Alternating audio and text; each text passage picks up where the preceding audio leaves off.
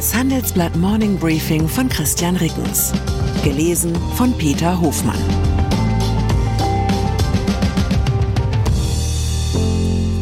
Guten Morgen allerseits. Heute ist Montag, der 19. Juni 2023. Und das sind unsere Themen. Schönwetter. Mehrheit für Schweizer Klimaschutzreferendum. Tauwetter. US-Außenminister Blinken in Peking. Sauwetter. Warum steigt der DAX trotz Zinsanstieg und Rezession? Nach einer kurzen Unterbrechung geht es gleich weiter. Bleiben Sie dran. ChatGPT und andere Technologien verändern unsere Arbeitswelt rasant. Bei der Veranstaltung Work in Progress diskutieren wir in der Handelsblatt Media Group die Zukunft des Arbeitsmarktes, HR-Trends, KI, mentale Gesundheit und neue Leadership-Perspektiven.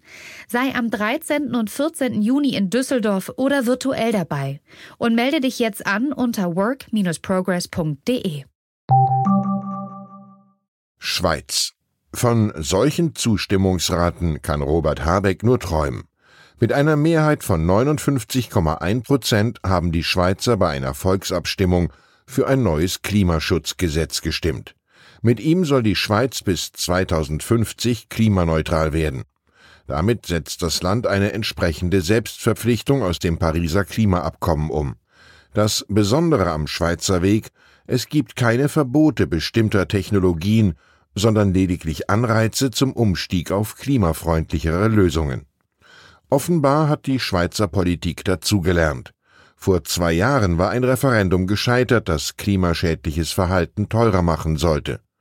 Nun sollen Hausbesitzer in den kommenden zehn Jahren mit umgerechnet rund zwei Milliarden Euro beim Heizungstausch unterstützt werden. 1,2 Milliarden Euro verteilt über sechs Jahre erhalten Unternehmen, um ihre Produktion klimaschonend umzubauen.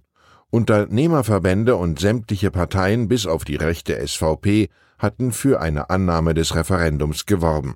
Das ist ein Klimakonsens, von dem Deutschland weit entfernt ist. Eine Frage, über die sich hiesige Volkswirte und Industriemanager derzeit so richtig in die Haare kriegen können, lautet, ist es sinnvoll, dass die Bundesrepublik besonders energieintensive Industriezweige abwandern lässt, weil die sich besser dort betreiben lassen, wo grüne Energie billig ist. So argumentieren viele Ökonomen. Oder werden wir dann auch die übrigen Unternehmen dieser Branchen verlieren, weil es sie über kurz oder lang ebenfalls zu den günstigen Standorten zieht? So die Sicht der meisten Praktiker. Auch auf dem heutigen Tag der deutschen Industrie des Branchenverbands BDI in Berlin wird diese Debatte geführt werden und sei es nur, um die Forderung nach einem vergünstigten Industriestrompreis zu untermauern. Chemie. Besonders deutlich wird das Problem am Beispiel der Chemieindustrie. Dort steht die meist energieintensive Basischemie für immerhin gut 40 Prozent des Branchenumsatzes.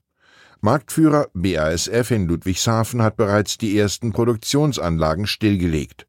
Unter anderem für Ammoniak ein wichtiges Ausgangsprodukt für Dünger.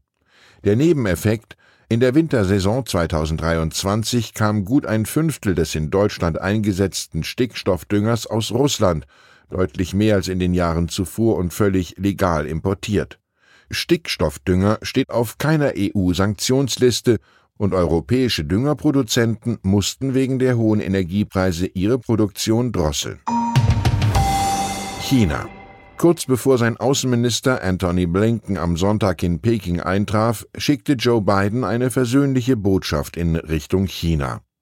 Der US-Präsident legte am Samstag nahe, der chinesische Staats- und Parteichef Xi Jinping habe wohl niemals beabsichtigt, einen Spionageballon über sensible amerikanische Militäreinrichtungen fliegen zu lassen.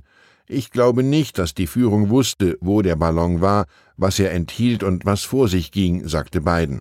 Ich denke, es war eher peinlich als absichtlich. Das Verhältnis der beiden Supermächte hatte sich rapide abgekühlt, seit die USA im Februar einen mutmaßlichen chinesischen Spionageballon über US-Gebiet abgeschossen hatten. Aufgrund des Ballonvorfalls hat US-Außenminister Blinken eine Reise nach Peking gecancelt. Nun holt er den Besuch nach. Noch ist unklar, ob Blinken auch Xi treffen wird. Das wäre ein Signal der ausgestreckten Hand des chinesischen Staatsführers in Richtung Washington. DAX. Deutschland steckt in einer Rezession. Die Europäische Zentralbank erhöht die Zinsen und dennoch erreichte der Aktienindex DAX am Freitag mit 16.427 Punkten zwischenzeitlich einen neuen Rekordstand. Ein ungewöhnlicher Widerspruch zwischen Lage und Stimmung prägt derzeit die Finanzmärkte. Dafür hat der Vermögensverwalter Thomas Altmann von QC Partners eine drastische Erklärung. Im Moment ist die Gier größer als die Angst. Die einzige Angst, die die meisten aktuell umtreibt, ist die Angst, weitere Kursgewinne zu verpassen. Soll heißen, viele Investoren waren mit Blick auf die unsichere konjunkturelle Lage allzu vorsichtig und verpassten die Börsenrallye der vergangenen Monate. Immerhin ist der DAX seit Oktober um über 35 Prozent gestiegen. Nun nutzen sie jeden kleinen Rücksetzer bei den Kursen zum Einstieg, was nichts daran ändert, dass erstaunlich viele Finanzprofis raten, Aktien im Portfolio unterzugewichten und eher auf Anleihen zu setzen. Mich bestärkt das in meiner Überzeugung, dass man Debatten ums richtige Timing am Aktienmarkt bevorzugt als gehobenes ökonomisches Unterhaltungsprogramm genießen sollte und selbst am besten breit gestreut, regelmäßig und langfristig investiert. Hackerangriff. Wie oft haben wir im Handelsblatt über Hackerangriffe geschrieben? Meist traf es Unternehmen, häufig mit dem Ziel, Daten zu verschlüsseln und dann für deren Freigabe Geld zu erpressen. Und immer schwang dabei der Hintergedanke mit, hoffentlich passiert das bei uns nicht. Nun ist tatsächlich ein IT-Dienstleister des Handelsblatts von einer Attacke betroffen. Die gute Nachricht, die Vorkehrungen für diesen Fall haben funktioniert, nach allem, was wir wissen, wurden keine Daten kompromittiert. Die Handelsblatt-Redaktion erlebte gestern dennoch einen turbulenten Tag. Teile der Software funktionierten aus Sicherheitsgründen nicht oder nur eingeschränkt. Das Arbeiten war nur an den drei großen Redaktionsstandorten Düsseldorf, Berlin und Frankfurt möglich. Die meisten Rechner mussten vom Internet getrennt bleiben. Externe Festplatten und private E-Mail-Adressen dienten als spontane Workarounds, um Daten zu übertragen. Viele Kolleginnen und Kollegen kamen außer der Reihe im Handelsblatt Newsroom vorbei und haben mitgeholfen, unter erschwerten Bedingungen pünktlich eine fertige Zeitungsausgabe in die Druckerei zu bekommen und parallel natürlich unsere digitalen Nachrichtenkanäle zu bedienen. Dabei stellte sich rasch jener beflügelnde Chorgeist ein, den all diejenigen kennen dürften, die schon einmal im Team scheinbar Unmögliches möglich gemacht haben. Als der Chefredakteur dann noch eine Runde Pizza für alle schmiss, wich die Anspannung dem journalistentypischen Galgenhumor. Unter anderem musste ich als Textchef einigen Spott ertragen, als herauskam, dass ich privat immer noch über eine AOL-E-Mail-Adresse kommuniziere. Wir tun weiterhin unser Bestes, um unsere journalistischen Produkte trotz Einschränkungen in gewohnter Handelsblattqualität zu Ihnen zu bringen. Ich wünsche Ihnen einen attackenfreien Wochenauftakt. Herzliche Grüße, Ihr Christian Rickens.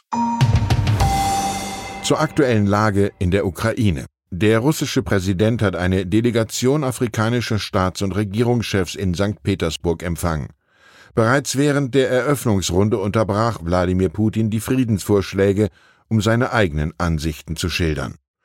Bei der Befreiung besetzter Gebiete ist die Ukraine auf Waffen aus dem Westen angewiesen. Präsident Zelensky dankt mehreren Ländern für die anhaltende Unterstützung, auch Deutschland. Weitere Nachrichten finden Sie fortlaufend auf handelsblatt.com/Ukraine. Die Welt steht vor gewaltigen Herausforderungen. Zum einen die Energiewende voranzutreiben und gleichzeitig den Klimawandel einzudämmen. Und auch der Energieträger Wasserstoff gewinnt weltweit immer mehr an Bedeutung. Doch wie geht es weiter? Erfahren Sie mehr auf dem Handelsblatt Wasserstoffgipfel 2024 am 12. und 13. Juni in Essen. Infos unter handelsblatt-wasserstoffgipfel.de. Mit dem Vorteilscode Wasserstoff 2024 erhalten Sie einen Rabatt von 15% auf die Tickets.